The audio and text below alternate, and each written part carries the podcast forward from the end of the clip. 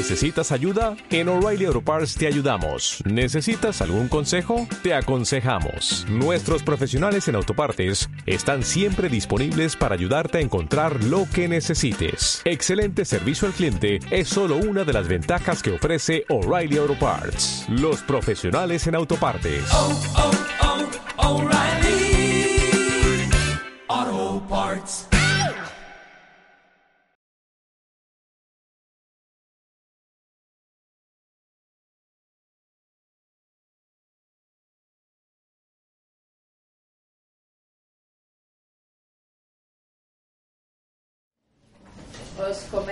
Bueno, el, el papelito que os hemos dado es que llevamos tres años haciendo la formación de Mindful Self Compassion Program.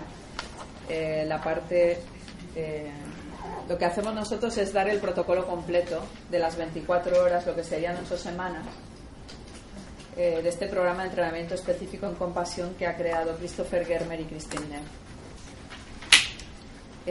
como no se puede hacer en ocho semanas, porque si no tendríais que venir a, de todas partes hacerlo en ocho semanas a donde estuviéramos nosotros, concretamente en la cuenca mediterránea, ¿verdad? Pero entonces lo que hacemos es otro formato que, hacen ellos también, que es el formato intensivo. Y que son esas ocho semanas concentradas en cuatro días. Un poquito fuerte el tema, pero un empacho, o sea, un empacho de compasión eh, con un montón de tareas y de prácticas para que luego las vayáis desarrollando a lo largo de- del tiempo. Luego hay una segunda parte de seguimiento que estamos elaborando, que es la parte del retiro de profundización, o sea, ya practicando compasión en retiro, en, en régimen de silencio. Y luego hay una parte eh, que están desarrollando ahora ellos, están comenzando a, a desarrollar, que es el Teacher Training, que ya es una formación, un itinerario específico para aquel que quiera convertirse en formador, que de momento la están terminando de desarrollar. Pero que, la tra- que os traeremos aquí para ello. ¿no? Vamos. Eh, eh, más o menos se prevé que para 2016, ¿verdad, Vicente? Imaginaos la agenda que tienen. Claro, nosotros solo tenemos España, estamos contentos, pero ellos tienen el mundo entero y entonces no paran para dar formación y, y es tremendo. Bueno, entonces los objetivos de este programa, de este entrenamiento intensivo en compasión, que es sobre el que estamos dando hoy pues, las prácticas en el taller, y es la forma en que Vicente y yo hemos eh, aprendido fundamentalmente la, compasión, a través de este programa. Pues los objetivos del programa son dejarse, dejar de tratarse a sí mismo con dureza. Hay un apartado para manejar las emociones difíciles con una mayor facilidad, con prácticas específicas. ¿Cómo motivarse a sí mismo para tu paciente? Dándose ánimo en lugar de criticarse. Las personas compasivas, luego lo explicará Vicente, pero tienen estándares tan altos como los autocríticos. Pero como no se castigan cuando fracasan, son mucho más resilientes.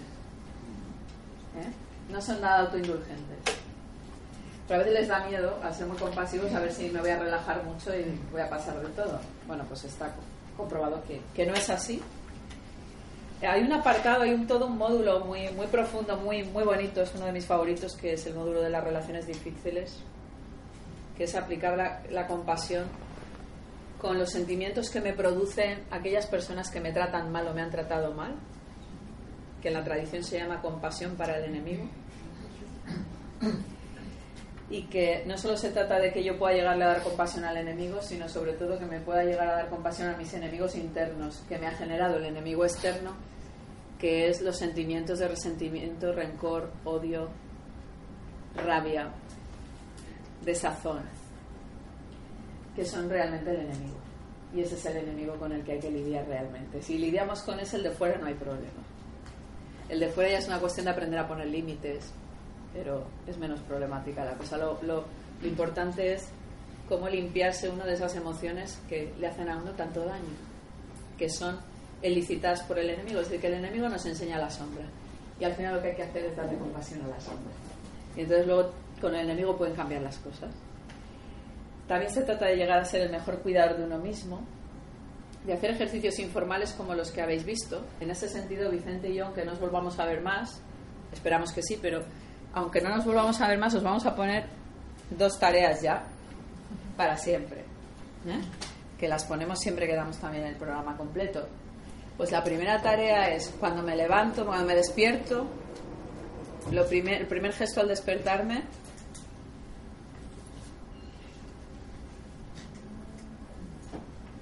sintiendo, ¿eh? No, no dormido, ¿eh? ya despierto. me doy los buenos días, me reconozco, reconozco la capacidad de amar que hay en mí y recuerdo darme compasión a lo largo del día si sufro. Y luego me doy el abrazo, el abrazo del tacto tranquilizador. Me doy un abrazo de buenos días, como cuando venía la buena mamá por las mañanas, cariño, le vamos al colegio. ¿eh? Entonces la buena mamá levantaba al niño, le daba dos besitos, le ponía la batita, le daba un abracito. Pues esta es la idea, por las mañanas, abrazo. Por la noche, antes de dormir, mano al corazón, abrazo. Durante el día, cuando estamos eh, en una situación, como ha explicado Vicente en la meditación, ¿no? una situación mm, tensa de momento, en una reunión de trabajo, el jefe ha dicho algo, he tenido un encontronazo con una persona, Hacienda me ha llegado una carta de Hacienda, esto ya es muy, muy activador. Eh, ¿Qué hacemos? La pausa de la autocompasión. Decirnos estas tres frases, esto duele, no estoy sola, merezco darme cariño y luego ya me doy cariño con las frases, con el tacto, como pueda en ese momento. Me hago una taza de, té. Las acciones compasivas forman parte del darse cariño, las acciones compasivas, ¿vale? Es una parte importante del programa. Pasar la compasión no solo a la meditación y a la práctica informal, sino también a acciones cotidianas compasivas, autocompasivas con uno mismo. Cada uno sabe aquí lo que le conforta. No valen adicciones. Ni vicios. Moderada vale. Un trocito de tarta de chocolate. Una tarta entera de chocolate no vale. Porque me estoy haciendo daño, quizá porque no lo estoy comiendo de forma mindful si me la como de forma mindful, con un poquito tengo bastante, ¿no? Acciones que me conforten.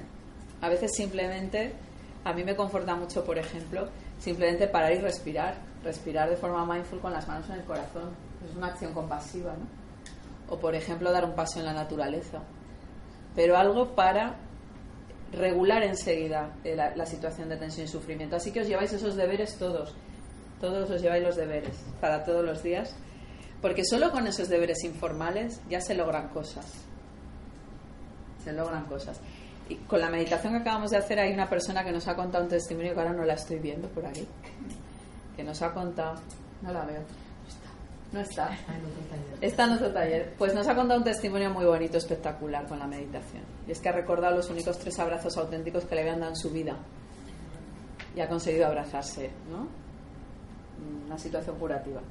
Bueno, pues otra cosa que eh, de objetivo del programa es saborear la vida y cultivar la felicidad, porque eso nos va a producir, nos va a facilitar el poder ser más compasivos también cuando estamos mal y comprender eh, pues todo lo que es todo lo que se sabe ahora de compasión y todo lo que se sabe de investigación en compasión que se sabe un montón. Antes hace seis en el 2003 no se sabía nada en Occidente quiero decir, y ahora se saben un montón de cosas que os va a explicar resumidamente Vicente. Hola.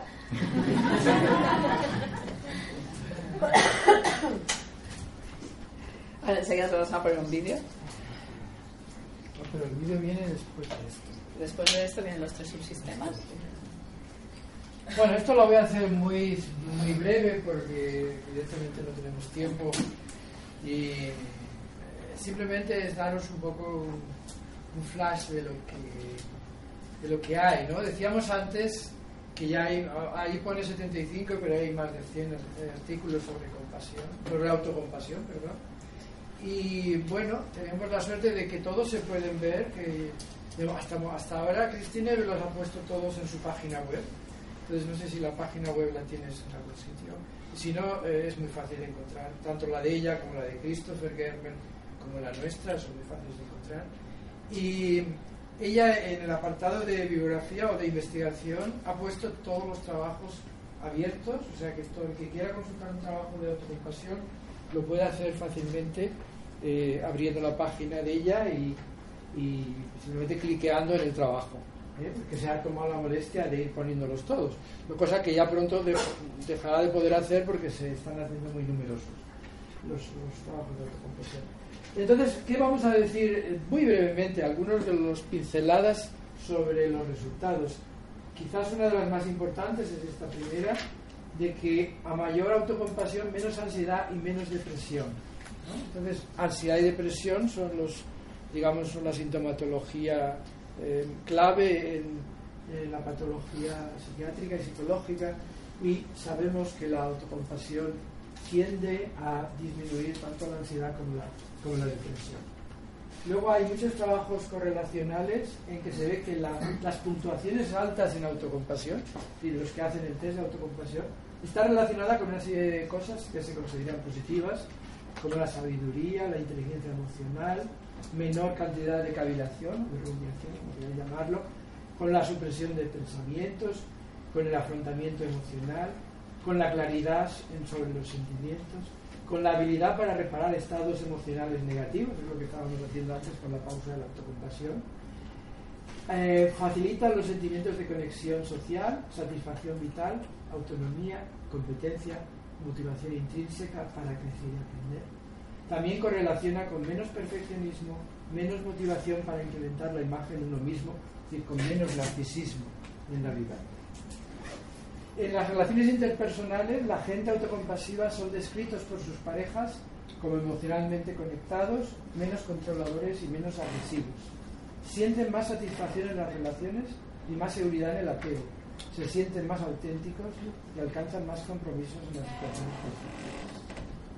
Luego está el tema que no me voy a meter mucho con la autoestima, porque es un tema complejo, y simplemente deciros que no es lo mismo autocompasión y autoestima autoestima está basada más en factores externos, en el rendimiento de uno, es decir, eso de qué bueno soy, qué bueno soy porque tengo esto, porque he hecho esto. Y eso no es lo mismo que la autocompasión.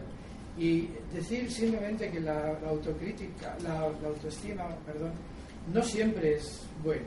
Entonces ese es el punto, que así como la autocompasión de momento no se ha descubierto ninguna contraindicación de la, de la compasión, de la autocompasión, sí de la autoestima. Pero es un tema muy complejo al que, desde luego, el le guste, pues hay amplia literatura, ya habiendo amplia literatura sobre las diferencias entre autocrítica y autocompasión.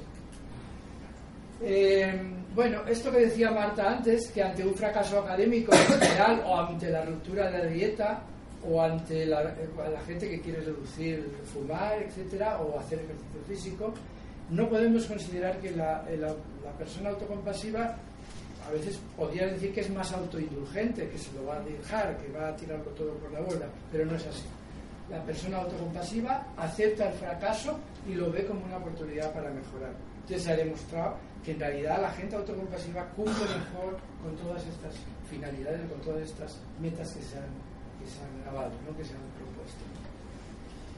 La autocompasión está relacionada con el bienestar emocional. Aquí hay un autor americano que dice que eh, que hace trabajos de metaanálisis y que dice que se está volviendo ya muy aburrido porque siempre sale bien. claro, porque lo interesante es que unas veces vaya bien, otras no tan bien, pero es que en esto siempre va bien. Entonces dice que ya está, está aburrido los trabajos de autocompasión.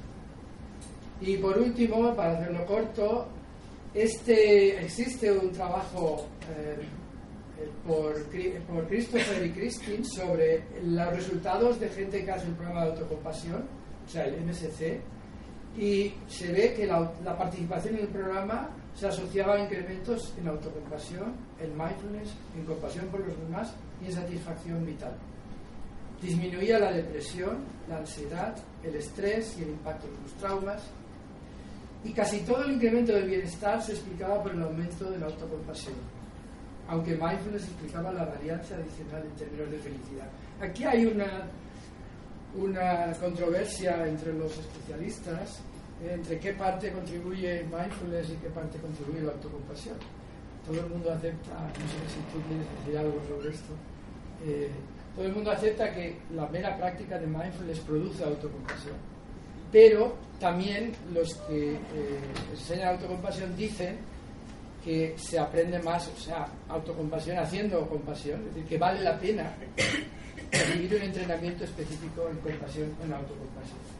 Por cierto, antes no lo he dicho, a mí me gusta esta palabrita que son eh, prácticas generativas. Se les llama a estas prácticas prácticas generativas. de compasión y autocompasión, de compasión en general, se llaman prácticas generativas, frente, digamos, a las prácticas más contemplativas, que son las que tradicionalmente se conocen mejor, de, de mindfulness o de meditación. Estas son prácticas generativas porque generan en nosotros una determinada actitud. Si tú quieres decir algo sobre esta controversia. So, solamente que eh, a, a, mí es como um, se dice en tradiciones budistas que sabiduría, que es un poco más cognitiva, y compasión, que es más de corazón, son como dos alas de un pájaro o dos ruedas de un carruaje. carruaje. ¿Carruaje? De un carruaje. De un carruaje. Y es así, eh, los dos son necesarios por un um, entendimiento profundo y por eh, vivir en una forma sana. Y es más, a mí la pregunta es más, ¿quién necesita desarrollar más uno u otro facultad en este momento? Porque cambia de momento a momento y también cambia entre una persona y otra y no tenemos que pelear de cuál es mejor, los dos son importantes y vamos a tener cualquier prácticas que podemos desarrollar para aumentar los dos y escoger cuándo hacer uno u otro. Parece que lo habéis oído. Ah, muy bien. Bueno, decir un par de, de palabras sobre eh, este aspecto biológico que proviene de este, de este clínico, en realidad británico, que es Paul Gilbert, que es un hombre con una gran experiencia clínica y es un, un poco atípico entre los que estudian eh, compasión porque originalmente, aunque ahora se ha incorporado al mundo mindfulness, originalmente tenía una, una orientación más biológica ¿eh? y, él ha desarrollado una terapia eh, focalizada en la compasión. O sea, él, su vida ha sido, ha trabajado durante toda su vida en el, en el ¿cómo se dice? En el Health Service de Inglaterra, el, digamos la seguridad social de allí. Y bueno, siempre ha sido un psicólogo clínico puro y duro que tenía que ver los pacientes que le llegaban. Y entonces él ha ido desarrollando técnicas de compasión para sus terapias, ¿no? técnicas y ahí ha entrado, por ahí ha entrado la compasión y por ahí ha entrado posteriormente en mindfulness. ¿eh? Y ahora sí que está bastante metido. Pero eh, originalmente es de una orientación biológica. Y entonces él explica la situación, o sea, explica por qué la compasión y la autocompasión en este caso son buenas. Bueno, pues son buenas porque equilibran un desequilibrio existente en nosotros, eh, los seres humanos actuales, por lo menos, en el sentido de que él señala tres, tres sistemas emocionales importantes. Hay descritos hasta unos siete, me parece que son bastante bien descritos, siete sistemas emocionales. Él destaca tres de ellos, que son especialmente importantes para este tema que nos ocupa. Entonces son el sistema de la autoprotección y de la amenaza, es decir, todos aprendemos a protegernos, los animales, todos saben protegerse, tienen que, ante las amenazas, o luchar o huir, o existe esa posibilidad de la, de la inmovilidad. Luego, el sistema orientado al logro y la competición, nos tenemos que, diríamos nosotros, ganar la vida, nos tenemos que encontrar, encontrar la vida de alguna forma. Actualmente eso se ha transformado en que tenemos que ganar dinero, antes era que teníamos que cazar eh, para, subsistir o plantar plantas para, para sacar alimento, pero hoy día generalmente tiene que ser que tenemos que eh, avanzar en la sociedad y procurar ganar dinero para comer nosotros y dar de comer a los nuestros. ¿no? Y este es el sistema del logro y la competición. Esto está en todas las especies, eh, por supuesto. Y, el tercer, y estos dos sistemas tienen una característica que en nuestras condiciones sociales actuales, en nuestra civilización actual, tienen tendencia a estar sobreestimulados. Es decir, que estamos... El primero a qué nos lleva? Generalmente nos lleva al estrés. ¿eh? Y como además, esto sería muy largo, pero los seres humanos eh, primero tenemos un cerebro diferente y además tenemos un mundo muy diferente. Hemos creado un mundo muy diferente al que había hace 5.000 años, 10.000 años, para el cual evolucionó nuestro cerebro. Pero ahora resulta que el mundo ha cambiado mucho. Y en general todas las reacciones que tenemos intactas para pelear y para huir no son de poca utilidad en condiciones normales, porque generalmente los conflictos que tenemos no se desarrollan en la selva con otros seres que nos quieren atacar, sino que se desarrollan en las oficinas o en sitios cerrados con seres que nos quieren atacar pero simbólicamente. Entonces, como, como yo le, como digo muchas veces, y Marta me lo ha dicho muchas veces, a lo mejor cuando te atacan, la mejor manera de defenderse, en vez de darle un puñetazo, es invitarlo a cenar. Porque puedes mm, desarrollar una estrategia que a la larga te será más útil para la supervivencia que darle una bocetada porque a lo mejor te, tiras y tiene un rango superior al tuyo, te puede tirar de la organización o del trabajo, etc. Es decir, que estamos en una situación muy especial, los seres humanos actuales, muy interesante por otra parte, pero realmente dura y especial, la vida es difícil. Y este es el sistema de autoprotección y amenaza que nos lleva fácilmente al estrés. Y luego el otro sistema también es muy culturalmente eh, dependiente y nosotros fácilmente en Occidente tenemos esa tendencia a, querer siempre más. Yo en algún sitio le he llamado el círculo del siempre más. Es decir, que uno tiene una meta, cuando la consigue se alegra, pero le dura muy poco, porque enseguida dice, uy, pero ahora puedo conseguir esa otra cosa que está más arriba. Y esto nunca acaba. Y así se ve, por ejemplo, a la gente que tiene dinero, se ve en todo, ¿no? Pero gente, por ejemplo, que se dedica al dinero, y dice, bueno, pues si no se puede gastar ni la, vamos, nada de lo que tiene se lo puede gastar en su vida, y sigue haciendo más dinero, es decir, está siempre más, siempre más. Y por eso fácilmente estos dos sistemas están hiperactivados y nos llevan, ¿a qué nos llevan? Pues a una hiperactivación del sistema simpático y una infraactivación del sistema parasimpático. Lo cual se traduce en una patología corporal, a la larga, se traduce en problemas corporales, en una dominancia simpática y en una infradominancia del parasimpático, entre otras cosas. Bueno, y entonces dice Paul Gilbert, bueno, pero gracias a Dios tenemos este tercer sistema, que se le llama la calma, es una de las formas de llamarlo, la calma y la satisfacción. Y este sistema lo tenemos los mamíferos. Es el sistema que se ha desarrollado en los mamíferos. ¿Por qué? Porque los mamíferos nacen muy, muy vulnerables, muy necesitan ayuda y entonces necesitan que sus padres o alguien los proteja durante bastante tiempo. Y en el caso nuestros, durante mucho tiempo.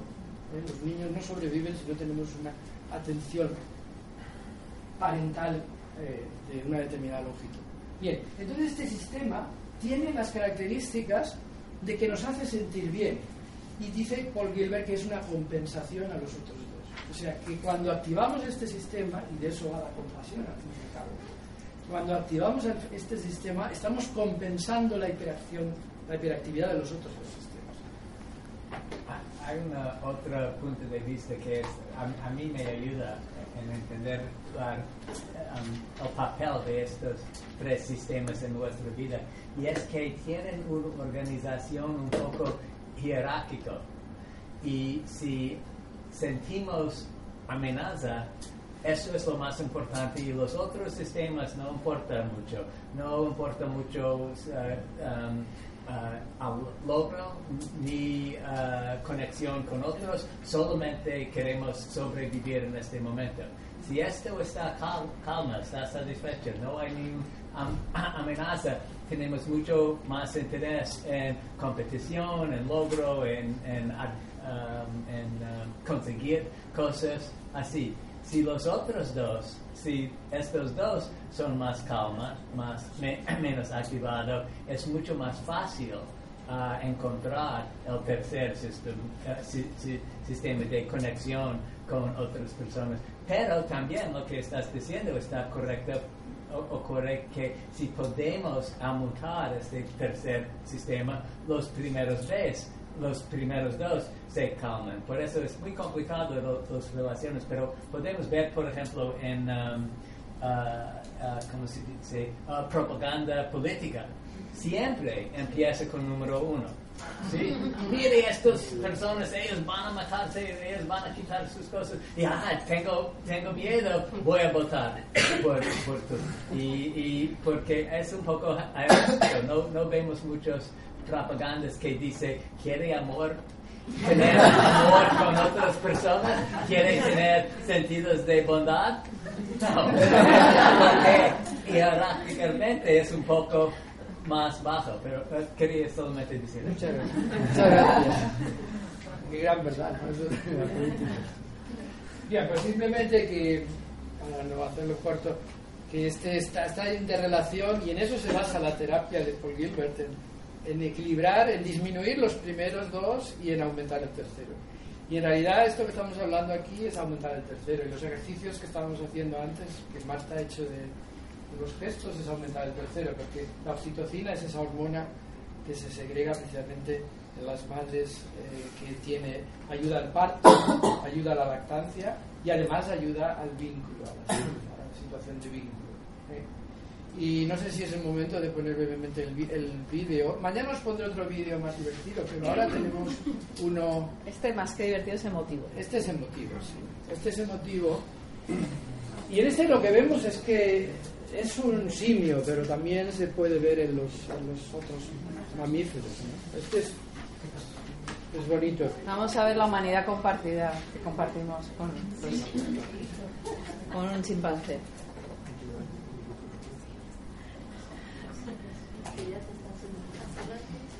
Luego saltas. Sí. Los dos. ¿Habéis? Her name is Wunda, that it means close to die. Wunda. Wunda. And actually, her name is fit exactly with her because she was in different situations and was very close to die. The last time she had a very serious illness. She was really bad. She lost weight and she was looked for suicide. That was unbelievable. And now we are going to give her paradise on the island. La han curado, la han cuidado, la han curado, la han puesto sana y ahora la van a liberar en la selva.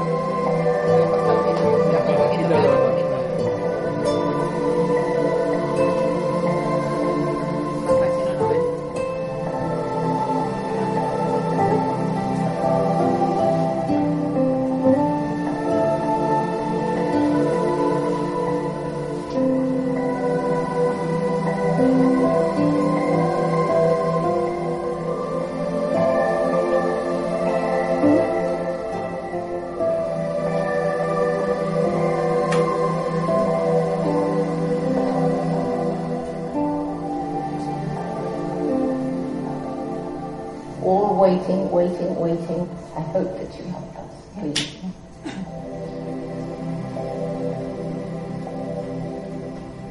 Ese abrazo es muy bonito, ¿no? Bueno, Sabía quién mandaba, por lo visto. Sabía quién- a, quién tenía, que- a quién tenía que agradecerle la liberación. Sabía a quién le, ten- quién, quién le había cuidado y gracias a quién iba a ser liberado, ¿no? Bueno, habéis visto en marcha en, en ella perfectamente el, un mamífero que no es humano, ¿no? Pero casi, cómo se pone en marcha el sistema de calma y satisfacción, el peso y la importancia que tiene.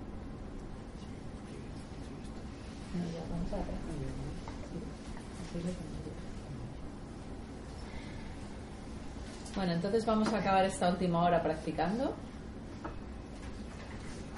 Vamos a nos queda una hora y vamos a hacer dos prácticas. Vamos a hacer primero la respiración, la meditación de la respiración afectuosa.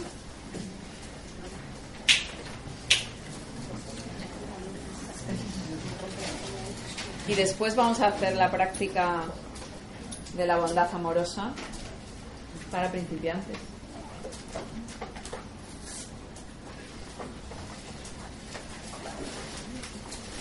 Con eso luego os escucharemos vuestro compartir y vuestros comentarios y cerraremos el taller. Pero quedamos a vuestra disposición en la página web, en nuestros correos electrónicos. Eh, el mío no lo he puesto en ningún sitio. Vicente dará mañana el suyo, pero mi correo electrónico es presidencia.amis.es. Fácil, ¿vale?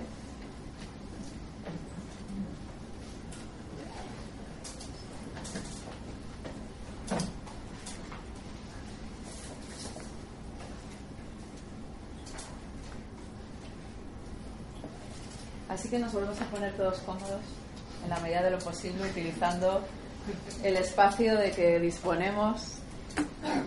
Los que estáis en silla procuramos no cruzar nada, estar más o menos con la espalda recta.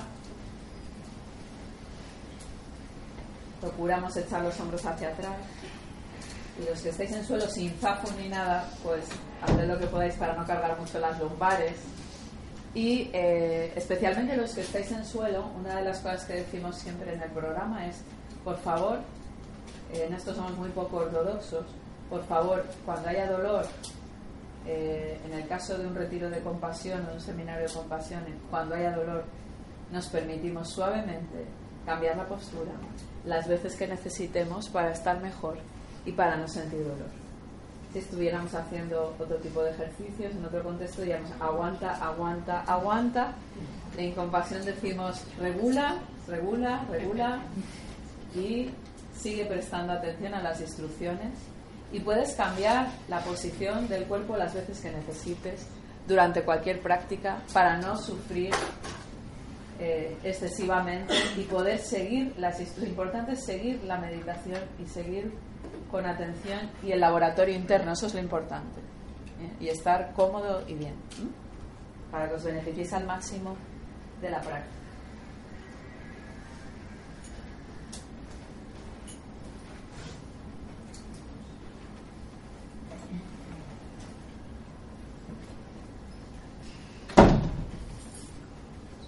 Pues vamos a empezar.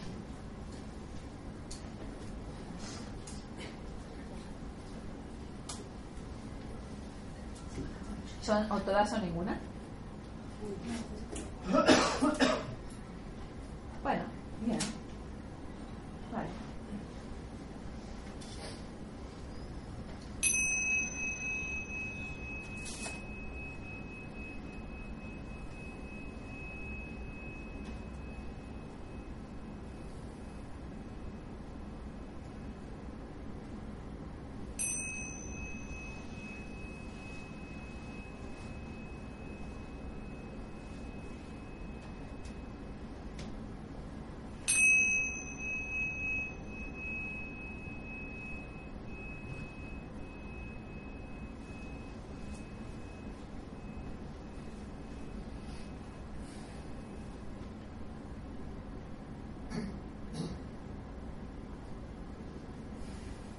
El cuerpo aquí, la mente aquí, el corazón aquí.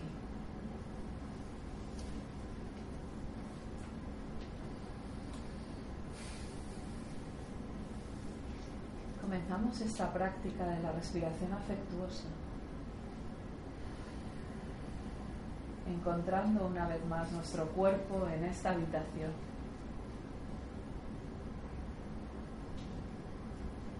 con el ojo de la mente vamos a vernos desde fuera y ver el lugar que ocupamos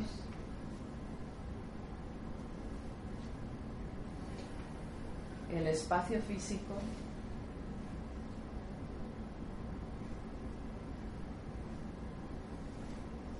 reconocemos nuestro cuerpo, nuestro rostro, nuestros rasgos.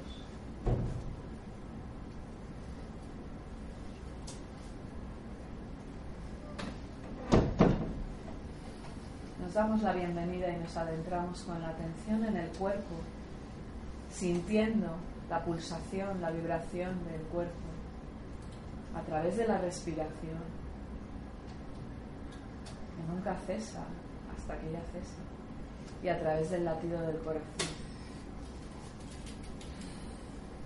que nunca cesa hasta que por fin cesa.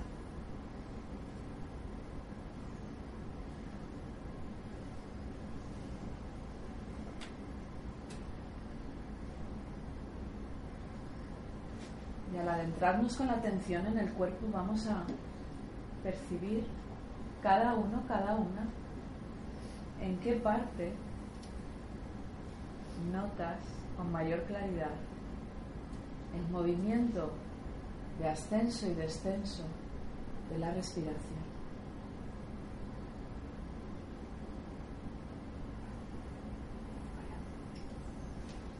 Puede ser una zona amplia todo el abdomen, todo el pecho. Puede ser una zona pequeña, como las fosas nasales, la garganta. A veces se nota claramente la respiración en la espalda y el suave ascenso y descenso de los hombros. Pon ahí la atención donde notes con mayor claridad la respiración.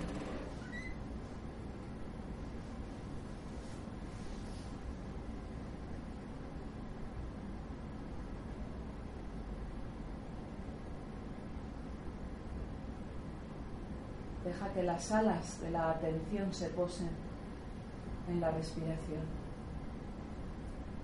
allí donde resulta más evidente para ti. y permítete seguirla momento a momento. Esta respiración, este momento, esta respiración, este instante.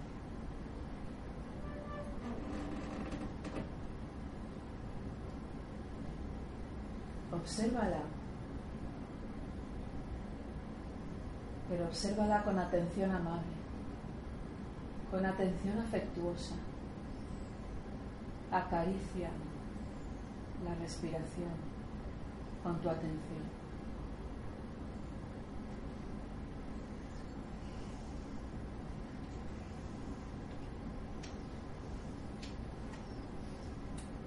Pues, ¿qué es prestar atención?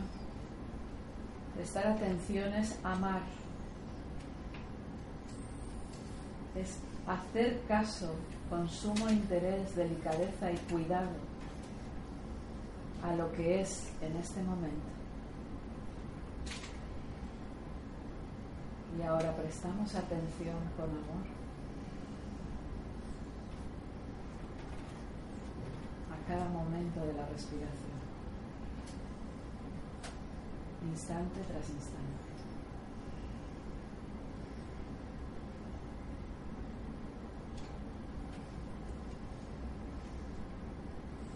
Deja que simplemente ocurra sin forzar nada, sin modificar nada, sin cambiarla. Cuando no ejerces ninguna presión sobre ella, sino que simplemente la contemplas con atención amable, ella sola por sí misma libremente se regula.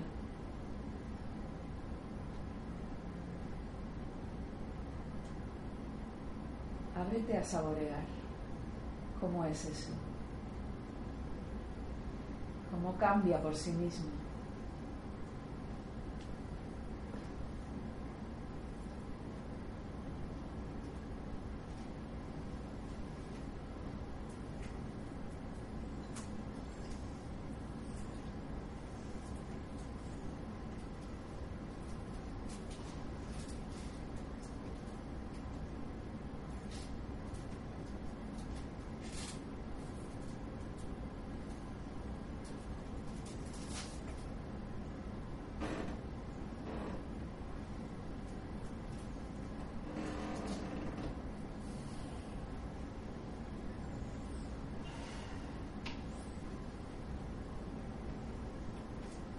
Contémplala todavía con más afecto.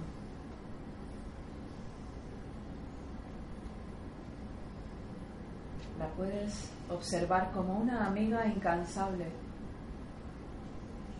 que te acompañó desde el momento del nacimiento, que siempre ha estado contigo nutriendo tu cuerpo, nutriendo tu mente, tu ser. Que va a estar contigo siempre, instante tras instante,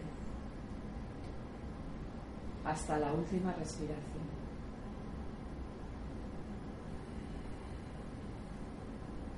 Siempre está ahí, incansable, siempre disponible.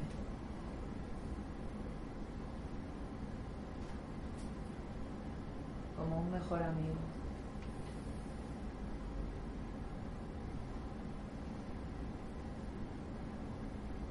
Apréciala, valórala de tal forma que no te haga falta mantenerla o que te falte para valorarla.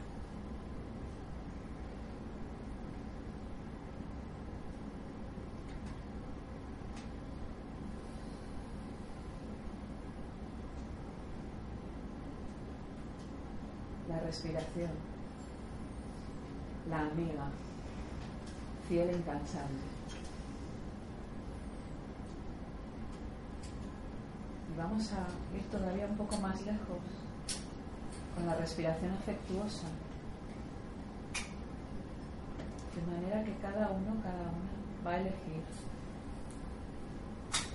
una palabra que le conforte, que le apoye, que le ayude. Y la va a pronunciar con la voz interior. En cada inspiración y en la expiración va a dejar que se irradie por todo el cuerpo. Al inspirar podemos decir paz. Al expirar dejamos que la paz se expanda por todo el cuerpo, incluso se irradie hacia afuera. Al inspirar podemos decir ternura. Cada inspiración nuestra palabra.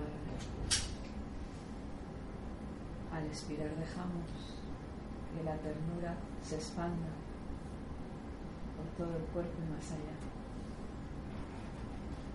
Al inspirar podemos decir luz.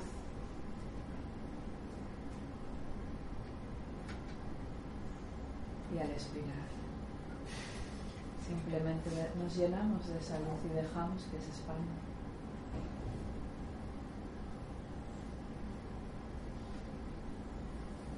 quedo en silencio unos pocos instantes para que cada uno cargue su respiración con aquella palabra que significa lo que más necesita en este momento para su vida.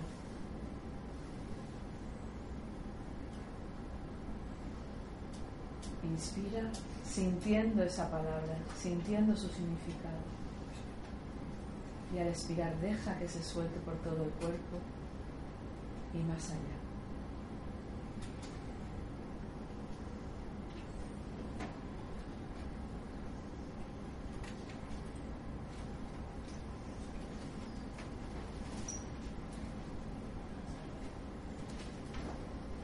Puedes repetir la palabra varias veces o puedes ir cambiando si lo necesitas.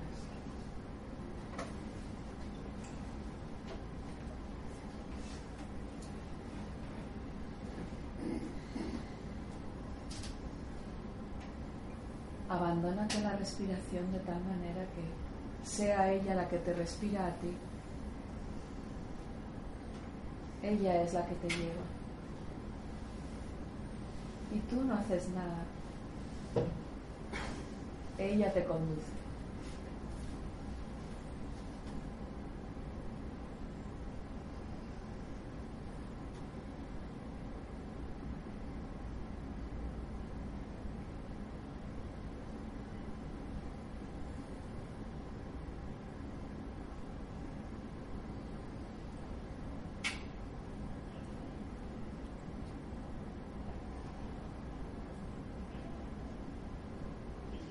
Seguramente aparecerán distracciones. De repente, la mente ordinaria hace lo que sabe hacer, pensar, ir al pasado, al futuro, a otras cosas. No pasa nada. Con cariño, con suavidad, muy dulcemente. Simplemente le decimos, está bien. Y volvemos a nuestra respiración afectuosa, a inspirar de nuevo con nuestra palabra. Tantas veces haya distracción, tantas veces volvemos a nuestra respiración afectuosa, a nuestra palabra. Y de esta forma la mente, suavemente, poco a poco, se va acostumbrando a estar aquí. Y no solo a estar aquí, sino a estar aquí con afecto, con atención amable.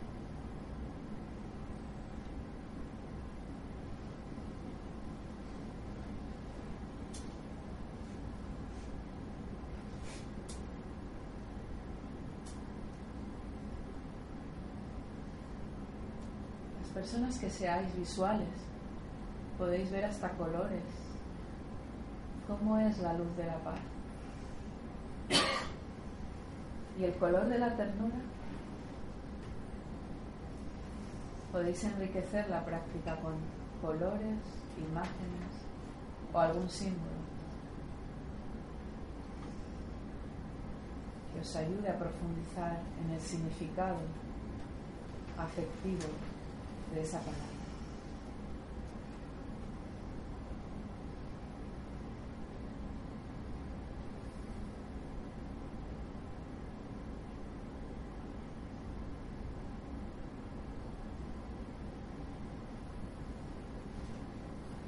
Conciencia de cómo mediante la respiración te estás dando cariño y apoyo a ti mismo a ti misma y date cuenta que la respiración afectuosa está siempre disponible para ti. Siempre. La puedes hacer en cualquier momento. Deja que te cure la respiración.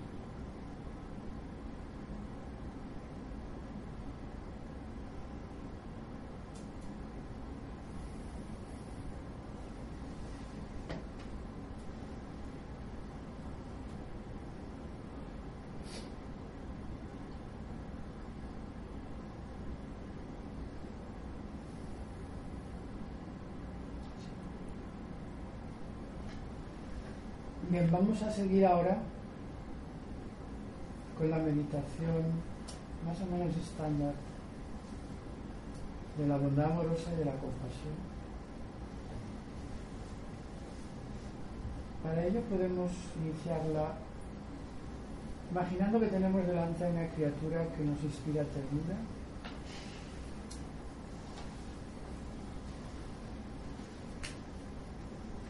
vamos a desearle a esa criatura que puede ser una mascota, que puede ser bien un ser humano, un niño, vamos a desearle el bien, vamos a desearle la felicidad. Vamos a hacerlo con unas frases estándar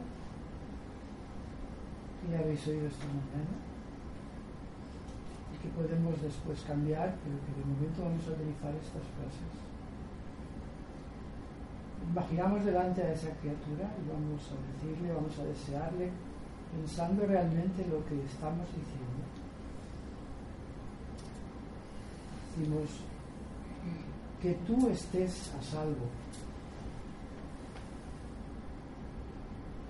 deseándole la seguridad, que esté libre de peligros, que se encuentre seguro, que tú estés a salvo.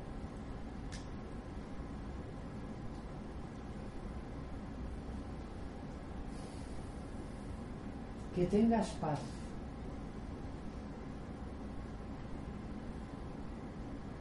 tanto contigo mismo como con los que te rodean.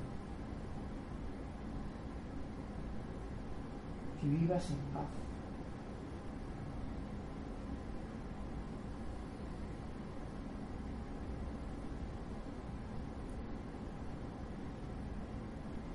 Que tengas salud,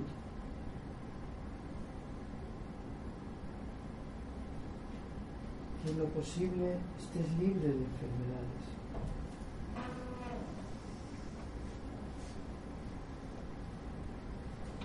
Que te vaya bien en la vida, que seas feliz.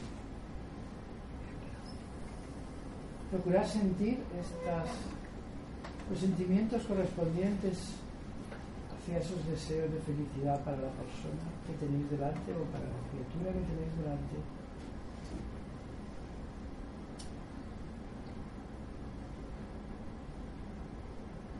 Si lo sentís está bien, si no lo sentís está bien también que tengáis la intención, expresáis la intención de que esa criatura le vaya bien.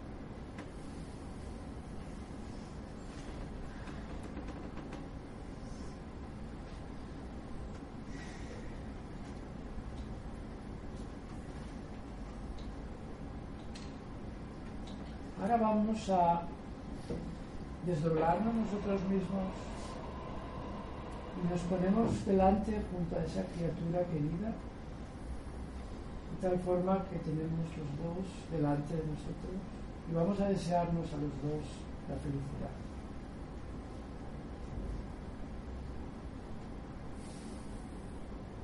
Que los dos estemos a salvo.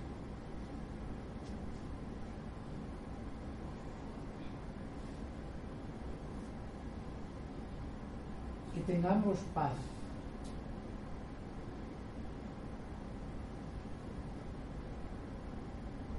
Que tengamos salud. Que seamos felices. Pensar, decir las frases para vosotros, pensando en el significado, lo que quiere decir lo que representa.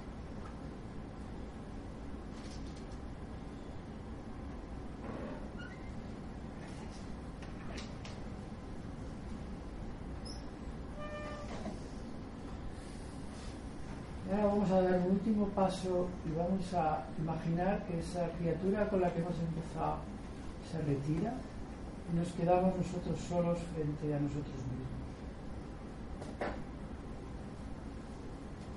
nos vamos a desear la felicidad.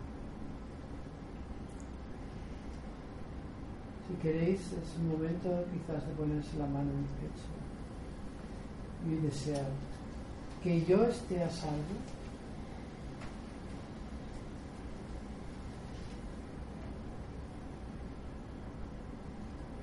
Que yo tenga paz.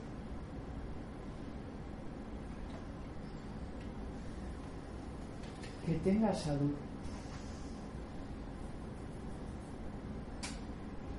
que me vaya bien en la vida.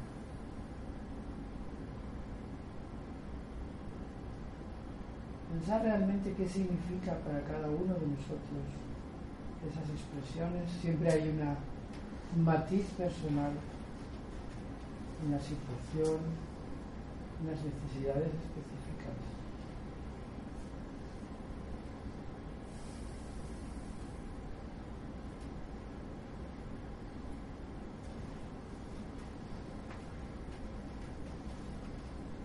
Que yo esté a salvo.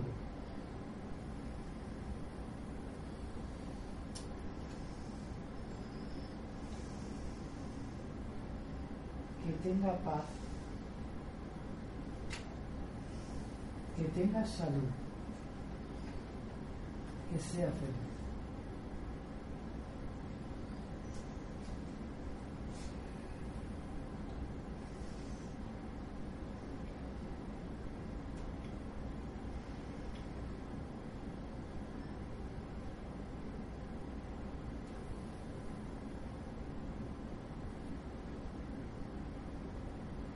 hacerlo ahora nosotros solos, quizás modificando las frases, adaptándolas a lo que sea más oportuno en estos momentos de vuestra vida,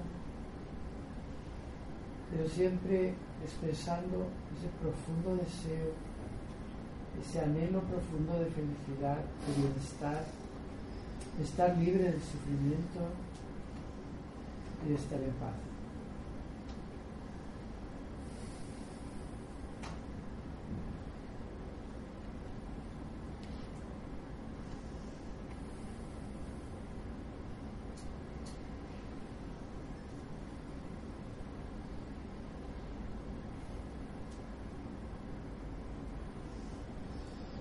estamos viviendo la esencia de la autocompasión.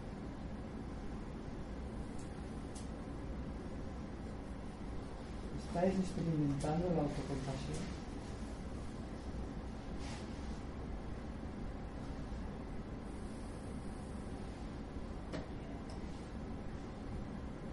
Y ahora vamos a ir ampliando ese círculo de amor, de compasión. Primero será más fácil que pensemos en, los- el grupo que estamos aquí, en esta sala, que nos deseemos a todos la felicidad y el bienestar. Pensemos en todos los que estamos aquí, en esta sala, esta tarde. Vamos a dirigirnos las frases. Que todos estemos a salvo.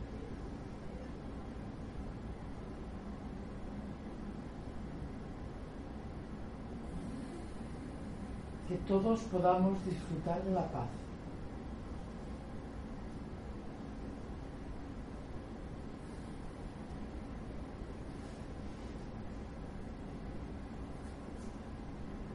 Que tengamos todos salud.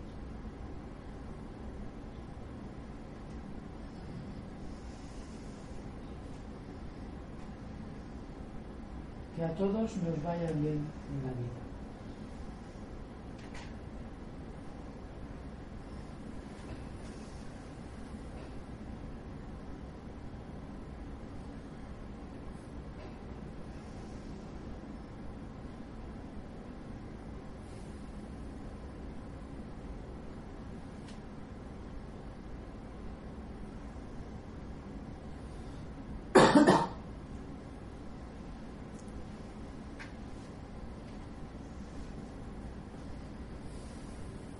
Por último, ampliemos aún más el círculo de la compasión y vamos a desear el bien para todos los seres humanos, incluso para todos los seres vivos.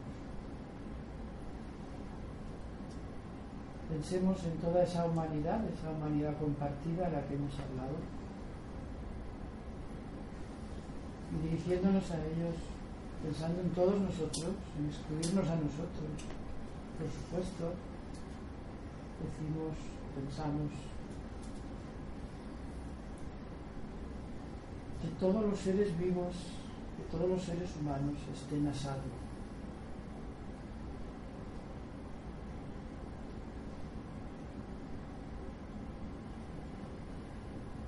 Que todos los seres humanos puedan disfrutar de la paz.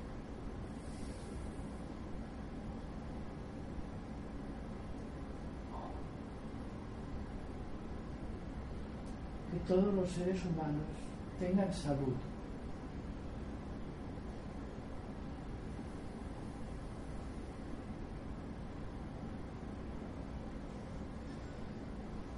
Que todos los seres vivos sean felices.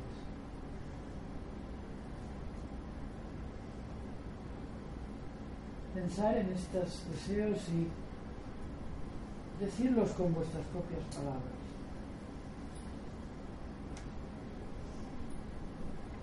Haciéndolos extensivos a todo el mundo, sin excluirnos a nosotros, a nuestro grupo y desde luego a cada uno de nosotros.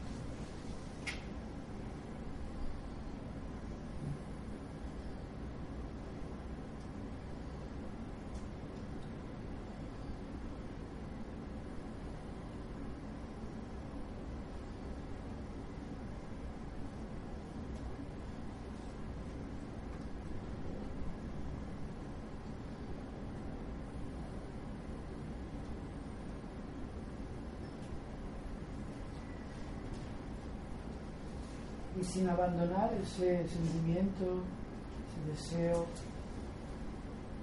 de bienestar, de ausencia de sufrimiento, Vamos a ir trayendo la respiración al primer plano de nuestra atención. Vamos a ir recuperando esa respiración afectuosa de la que hace un momento hablaba Marta. Vamos a ir saboreando esa respiración cargada de afecto, de buenos deseos, dejando que nos inunde, nos penetre por completo.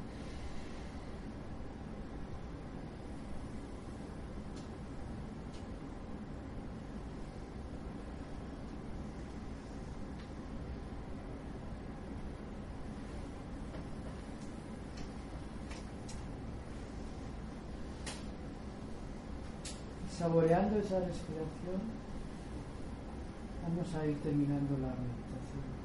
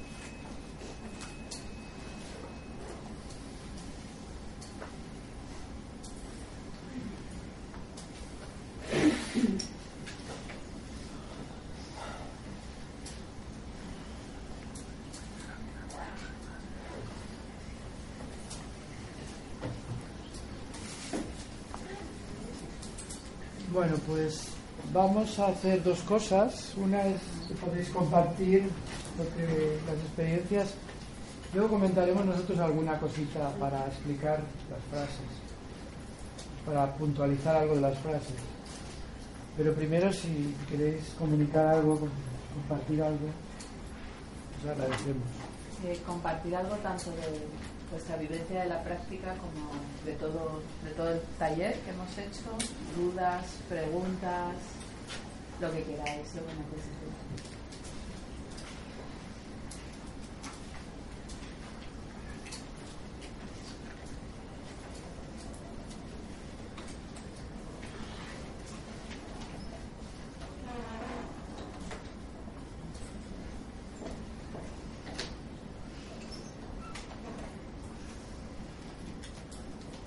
Una cuestión, lo hemos hecho así por ciertas razones. Entonces pregunto yo un poco si habéis notado diferencia entre el desear bien a otra criatura y desearos bien a vosotros mismos. ¿Qué os ha sido más fácil? Desearlo al otro. Desearlo al otro.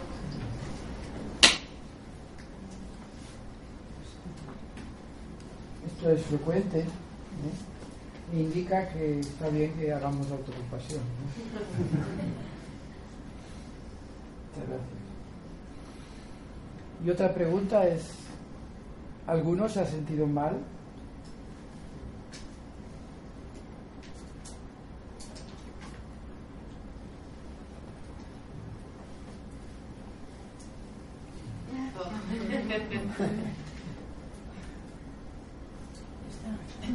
Esta práctica de la meditación, de la compasión, eh, la he realizado bastantes veces. Lo que me hace sentir es bueno, una mayor conexión con, con los demás, mejora mis relaciones. Sí. Sí, perdón. Esta práctica de la compasión, eh, yo la he practicado varias veces y, y- en épocas que necesito esta práctica. Hay épocas que la necesito. Mejora mis relaciones, mejora mi conexión con, conmigo misma y con el resto. pero Sobre todo a nivel relaciones. ¿no? hay momentos complicados. A mí me sirve muchísimo. Como yo lo aprendí el año pasado, a decir, eh, incluía una persona difícil. Ya. Imagino que lo sabes, capaz de leer. Y es lo que al principio más me costaba. O cualquier otro, y además con todo el mundo muy bien, muy fácil. Yo incluida. Pero buscar a la persona difícil. Ahora disfruto mucho. Bueno, es que es una De práctica. hecho, creo que me pongo a hacerla por la persona difícil.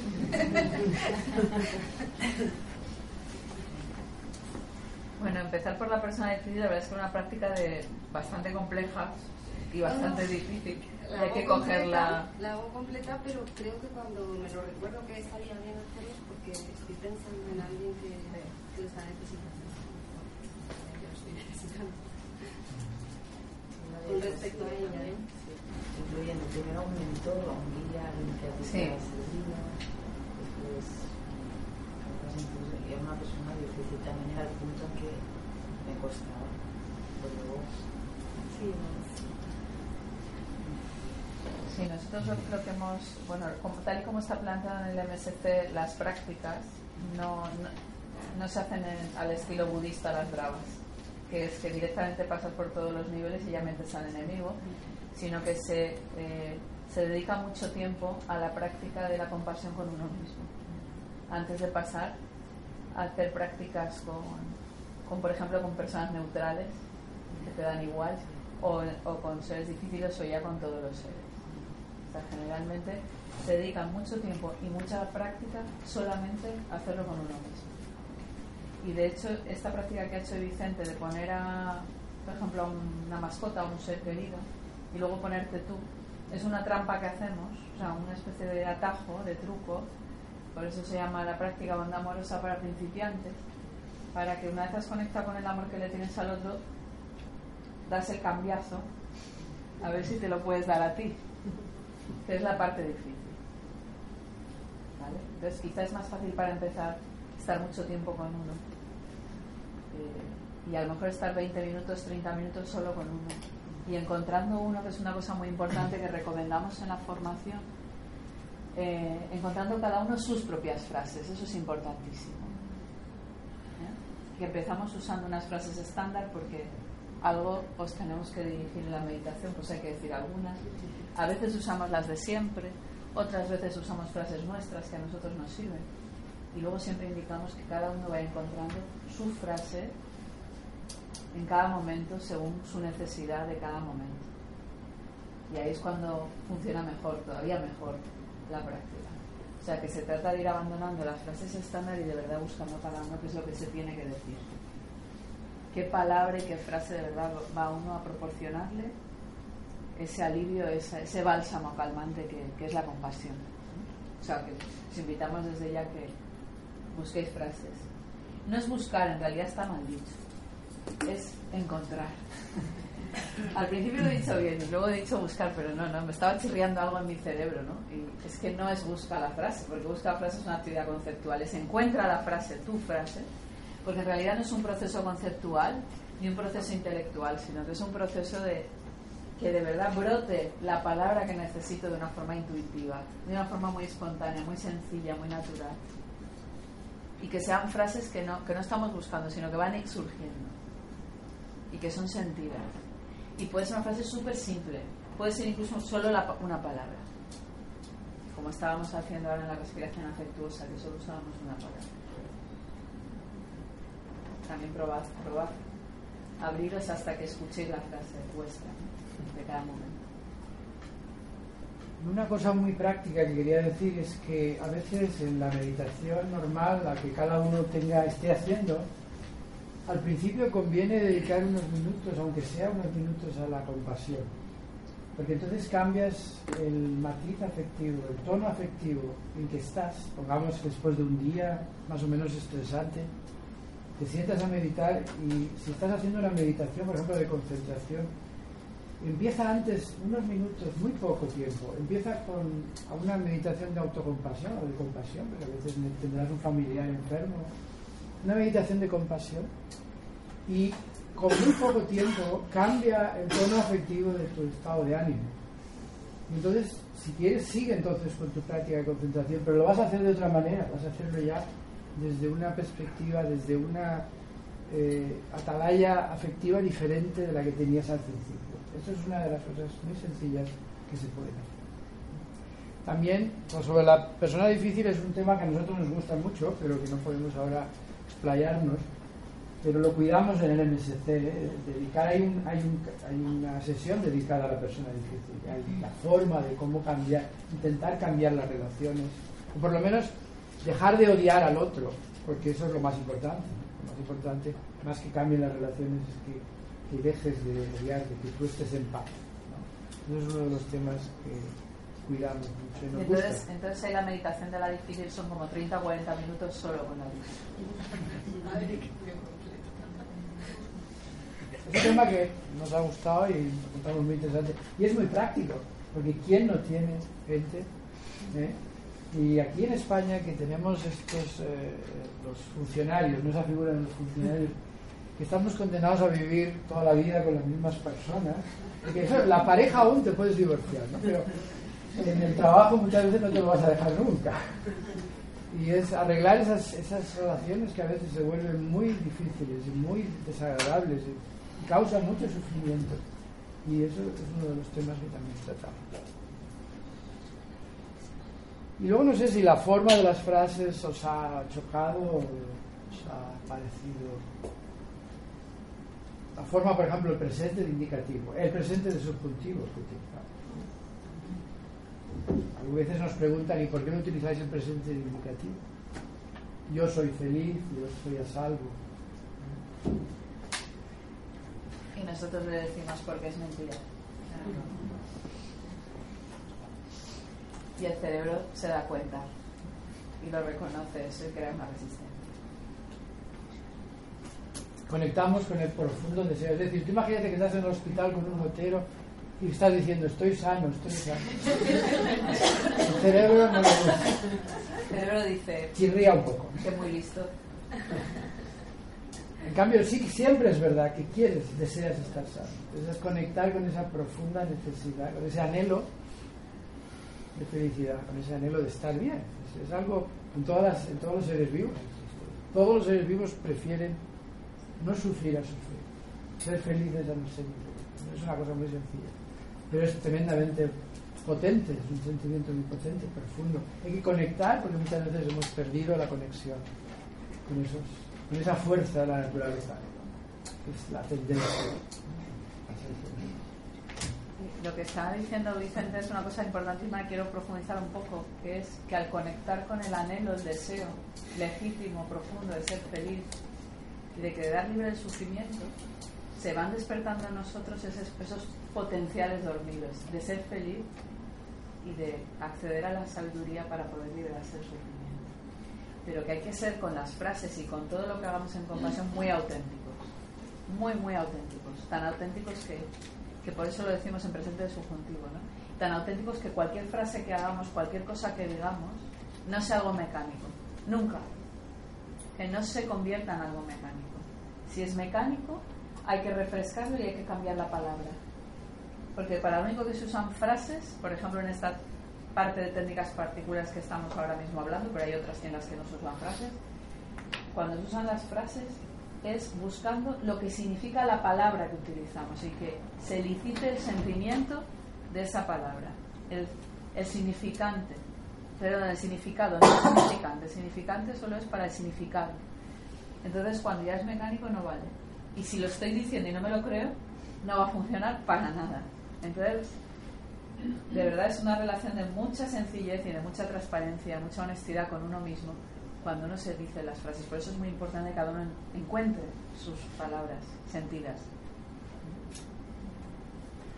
Hay una otra cosa que ocurre a veces con pacientes, um, yo no sé cómo se dice en español, tal vez pla- platicamos nosotros de eso, backdraft. ah, Lo traducimos ¿Lo como contracorriente. sí, sí, Lo sí, traducimos así, tampoco es que... sí, es un poco difícil, pero lo Pero que... sabes, también se dice backdraft, Backdraft. porque hemos preguntado aquí a un bombero, Oh, sí, sí, a un sí. fireman. Sí, sí. ¿Cómo se dice backdraft? Ya nos ha dicho. Backdraft. Background, ok. Otra, otra vez como insight. Y, y, ah, lo que ocurre es muchas veces estamos defi- defendidos contra nuestro deseo a tener compasión. ¿sí? Y cuando empezamos a desarrollar autocompasión, es como lo es con un niño quien acaba de tener un herido y está más o menos paralizado hasta el momento en que la mamá o papá puede abrazarlo y en este momento empieza a llorar. ¿Sí? Y es lo mismo para nosotros, en el momento en que tenemos el con- contacto con compasión, empecemos a llorar, tal vez literalmente o si no figurativamente. Figurativamente. Este. Y, ah, y es importante porque muchas veces es difícil para nosotros y nuestros pacientes también, y- porque este aparece como "Ah, es todo bueno y, y lo es, y los resultados son aburridos porque son tan positivos, pero hay estos momentos que pueden venir que son difíciles para gente y es importante ah, ah, saber. Y muchas veces cuando alguien, cuando alguien dice, este no hace nada por mí, yo, yo no sé de qué estás hablando, es porque ellos están defendidos contra esto y ellos tienen una intuición que si hacen contacto con autocompasión van a llorar, van a sentir sus miedos, sus vulnerabilidades. Puede ser poderoso, pero tenemos que tener cuidado en este momento. Sí, especialmente con los pacientes, como le ha dicho, cuando lo utilicéis es muy poderoso, pero tenéis que, por lo menos tenéis que saber que, que puede pasar y no asustaros. Sí, sí, sí, ¿Eh? exacto. No asustar y saber lo que hay que hacer. Es decir, que vienen esos sentimientos. La historia del backdraft es de que los, cuando hay un incendio en una casa, los bomberos van y a veces si, si aquello está relativamente cerrado, aquello hay un fuego con una determinada intensidad. Si tú rompes una ventana o una puerta y entra el oxígeno de fuera, de repente aquello hace así y puede los bomberos lo saben muy bien porque se está jugando la vida. Puede, explotar, puede salir una llamarada. Eso es el. Entonces, y aquí lo que pasa es que como te metes en el corazón, ¿eh? empiezas a tocar el corazón y salen los sentimientos de vulnerabilidad, sale tu propio dolor. Nosotros en los grupos ¿eh? lo tenemos, pues yo creo que invariablemente en todos los grupos, hay una persona o dos o tres o a veces más que te dicen, yo me he sentido muy mal, me he sentido muy mal, entonces hay que explicarlo. Se ha sentido muy mal, ¿por qué? Porque han salido, al, imaginarse lo que es ser bien tratado, la mente trae lo opuesto. Entonces uno se acuerda de qué es ser maltratado y de que uno ha sido maltratado quizás. Y entonces salen, claro, gente traumatizada, salen poderosísimos eh, sentimientos de... de- todo el tema del perdón también, ¿no? sí, después. Es una parte que se trabaja en el programa también, muy importante. Y entonces como terapeutas, y quizás esto sí que es importante decirlo, pero no es meramente cultural, como terapeutas tenéis que saber que si utilizáis autocompasión os puede pasar, es muy fácil que os pase. Y entonces, bueno, hay que trabajar con esos sentimientos que han aflorado y hay que trabajar en la terapia con ellos y procurar solucionarlos correctamente, emplearlos a favor de la terapia, claro. No asustarse porque han salido, pero porque sale muy frecuentemente. Tú eso. Sí, yo tengo, me acuerdo ahora mismo del caso de una paciente que, empezamos a, trabajar con meta, con frases de meta, con una práctica, prácticas muy parecidas a las que acabamos de, de hacer. Se lo grabé y se lo llevo para casa y la próxima vez que viene a consulta me dice, yo no sé qué me pasa con esto, pero es que me lo pongo y no paro de llorar. Empiezo a llorar, llorar, llorar y no paro. Cada vez lloro más. Bueno, ahí se pueden hacer varias cosas, ¿no? Se puede ir suavizando o se puede seguir, o depende de cómo sea la relación terapéutica y la confianza que hay entre paciente y terapeuta. Eh, ella tenía coraje, yo también soy corajuda, y le dije, ¿qué palabra? Y le dije, pues, ¿sabes qué vamos a hacer? Continúa practicando meta para ti misma y sigue diciéndote las frases. Y vas a ver cómo eso todo eso va a ir cambiando y vas a descubrir algo importante, cosas importantes. La pobre siguió, porque confiaba en la relación y llevamos tiempo juntas. Al cabo de poco, no mucho tiempo, me dijo, viene a una sesión y me dice, ah, dice, ¿sabes qué? Es que ya sé por qué lloraba tanto, ahora ya lo sé. Lloraba tanto porque el otro día me di cuenta, tuve un insight, y me di cuenta al decirme las frases de lo mal que me he estado tratando toda la vida. Y me ha dado tanta pena lo mal que me he tratado. Y a partir de ese momento hizo ya un cambio. Y entonces empezó a poderse aliviar profundamente con las frases y hizo una transformación curativa muy grande. Porque cuando uno sana el verdad, eso es como quitarse un peso enorme de encima, es como quitarse kilos y kilos, es como, como le llamo yo la costra del corazón.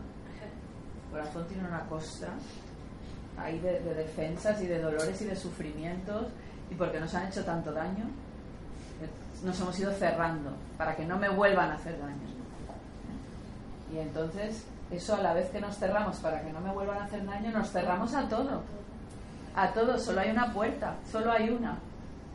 Solo hay una, o está abierta o está cerrada. No hay más que una, no hay más. Y entonces, claro, pues con, con todas estas prácticas la costra se va disolviendo y se va quedando al descubierto el corazón, con toda su sensibilidad y con toda su potencia, porque donde, porque donde está la mayor sensibilidad está el mayor poder y la mayor potencia, que es nuestra capacidad de amar. Está junto.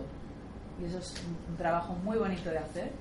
Y, con, y cada paciente tiene un ritmo de, de intervención quirúrgica fina para ir disolviendo la costra de una manera que no le dé tanto miedo y se pueda sentir seguro hasta que pueda liberar todo el potencial de, su corazón. Yo estaba pensando esto en el sistema sanitario público. ¿Cómo hacer esto? Porque, claro, lo primero, formarte de manera experiencia para poder utilizarlo. Es una herramienta potente de muchas cosas que nos han faltado,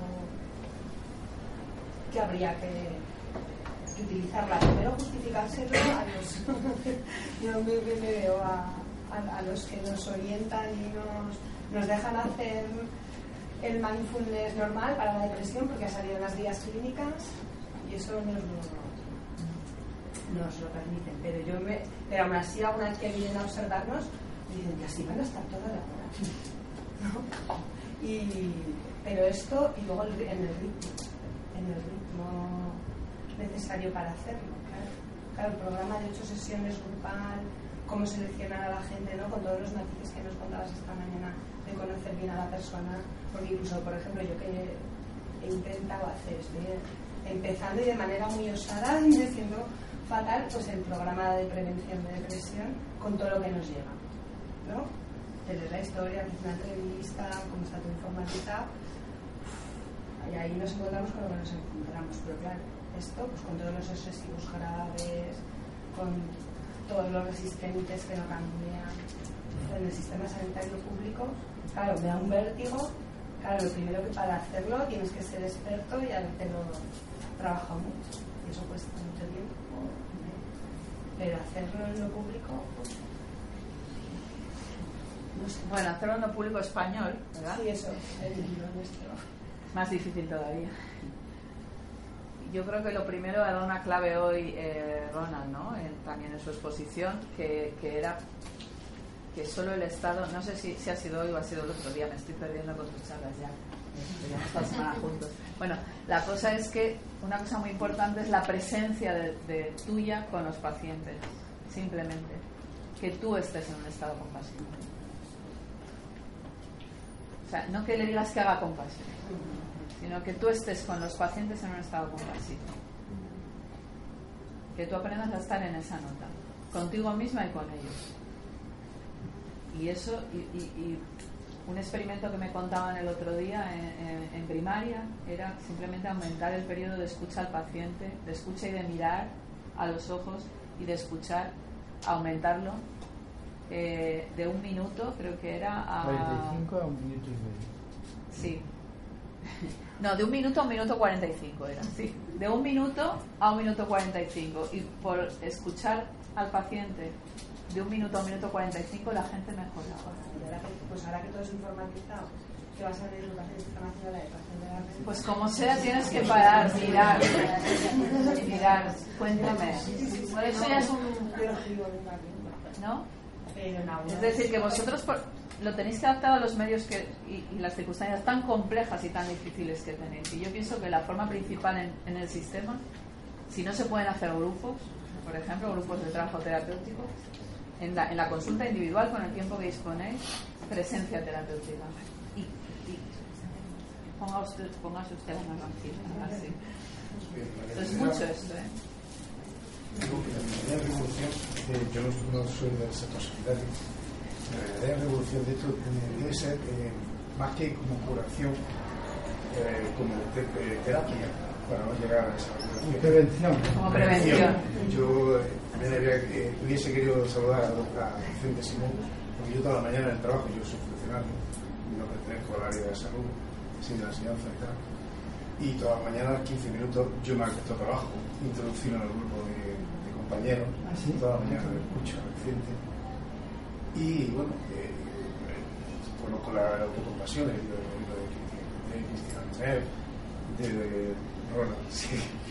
Entonces quiero decir que yo, eh, eh, vamos, estoy aprendiendo muchísimo, pero que yo creo que la verdadera revolución y el mindfulness, que nos cuesta mucho, muchos disgustos, también es verdad, nos está costando muchos disgustos en el trabajo, en nuestra carrera, y tal, cuesta, porque no somos, yo no soy profesional, no soy psicólogo, no soy economista.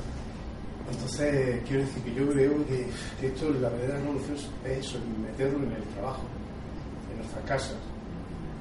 Y en las escuelas. En las escuelas, Sobre todo. Pero incluso en la familia, ¿no? Sí, bueno, nosotros hemos creado un proyecto sobre las escuelas. Pero Escuelas conscientes. sí, pero, yo creo que la familia, ¿no? Es un núcleo más básico. de- ser. Yo te diría que mi, mi concepción, eso quizás se sale un poco del marco este, pero mi concepción es que esto es un movimiento universal, profundo y de cambio de, de nivel de conciencia. Entonces va a afectar a todo. Ahora, lo que no sabemos es ni la velocidad ni el orden, ¿no? Hay sitios en que es más difícil meterlo, hay sitios en que va más lento. ¿eh? Y quizás el sistema sanitario español es muy difícil con la enorme carga de presión que tiene de trabajo, etcétera. Pero lo que ha dicho Marta es muy importante, que tienes que empezar por, por encarnar tú mismo esa actitud, que eso ya se comunica, ya se, se contagia de alguna forma. Y luego si encima puedes hacer alguna técnica, pero empieza por ser tú misma, digamos, mindful. Ya puedes hacer ¿Algo más antes de cerrar? Bueno, yo quería deciros también que ahora que he hablado de escuelas conscientes, que tenemos un taller, eh, Escuelas Conscientes es un proyecto patrocinado por la Asociación Española de Mindfulness, un protocolo validado científicamente de nueve semanas para padres, profesores y niños de 8 a 12 y ahora estamos desarrollando los protocolos de pequeñitos y de adolescentes para validarlos científicamente. Ahora lo que hemos validado es de 8 a 12 padres y profes y os lo explicaron en el taller de mindfulness y educación y en una de las ponencias, pero además tenéis encima en Aragón, es que tenéis ya mm, lo más de lo más, que es que tenéis a, aquí tenéis a Silvia, eh, con Aulas Felices, representando Aulas Felices, ¿vale? Ella es una de las coautoras de, de Aulas Felices, que es toda una guía de recursos impresionante de mindfulness y psicología positiva para las escuelas y que han sido los pioneros en España en esto y que esperamos hacer cosas juntos, muy juntos. ¿verdad? Y, y ella sería, bajo mi punto de vista, aquí en Aragón, ella y Ricardo, el otro coautor. Hay cuatro coautores, pero yo aquí más conozco a Silvia, las personas que tendréis aquí de referencia para la escuela. Han tenido un impacto mundial. Así que, que lo importante es en el cole. Vamos a cerrar, y vamos a cerrar simplemente con tres golpes de campana. Las manos al corazón que os acordéis de las tareas que os hemos puesto todos los días. Esas tareas poco a poco, tan pequeñas, cambian la vida.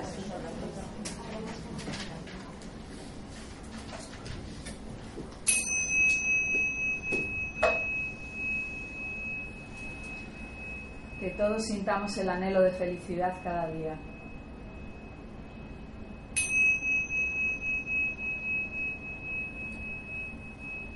Que todos sintamos el anhelo de liberarnos del sufrimiento cada día.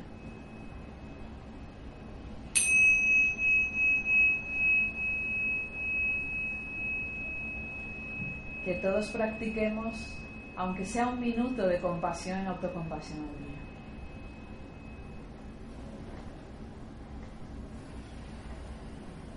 Muchas gracias a todos. Gracias. gracias.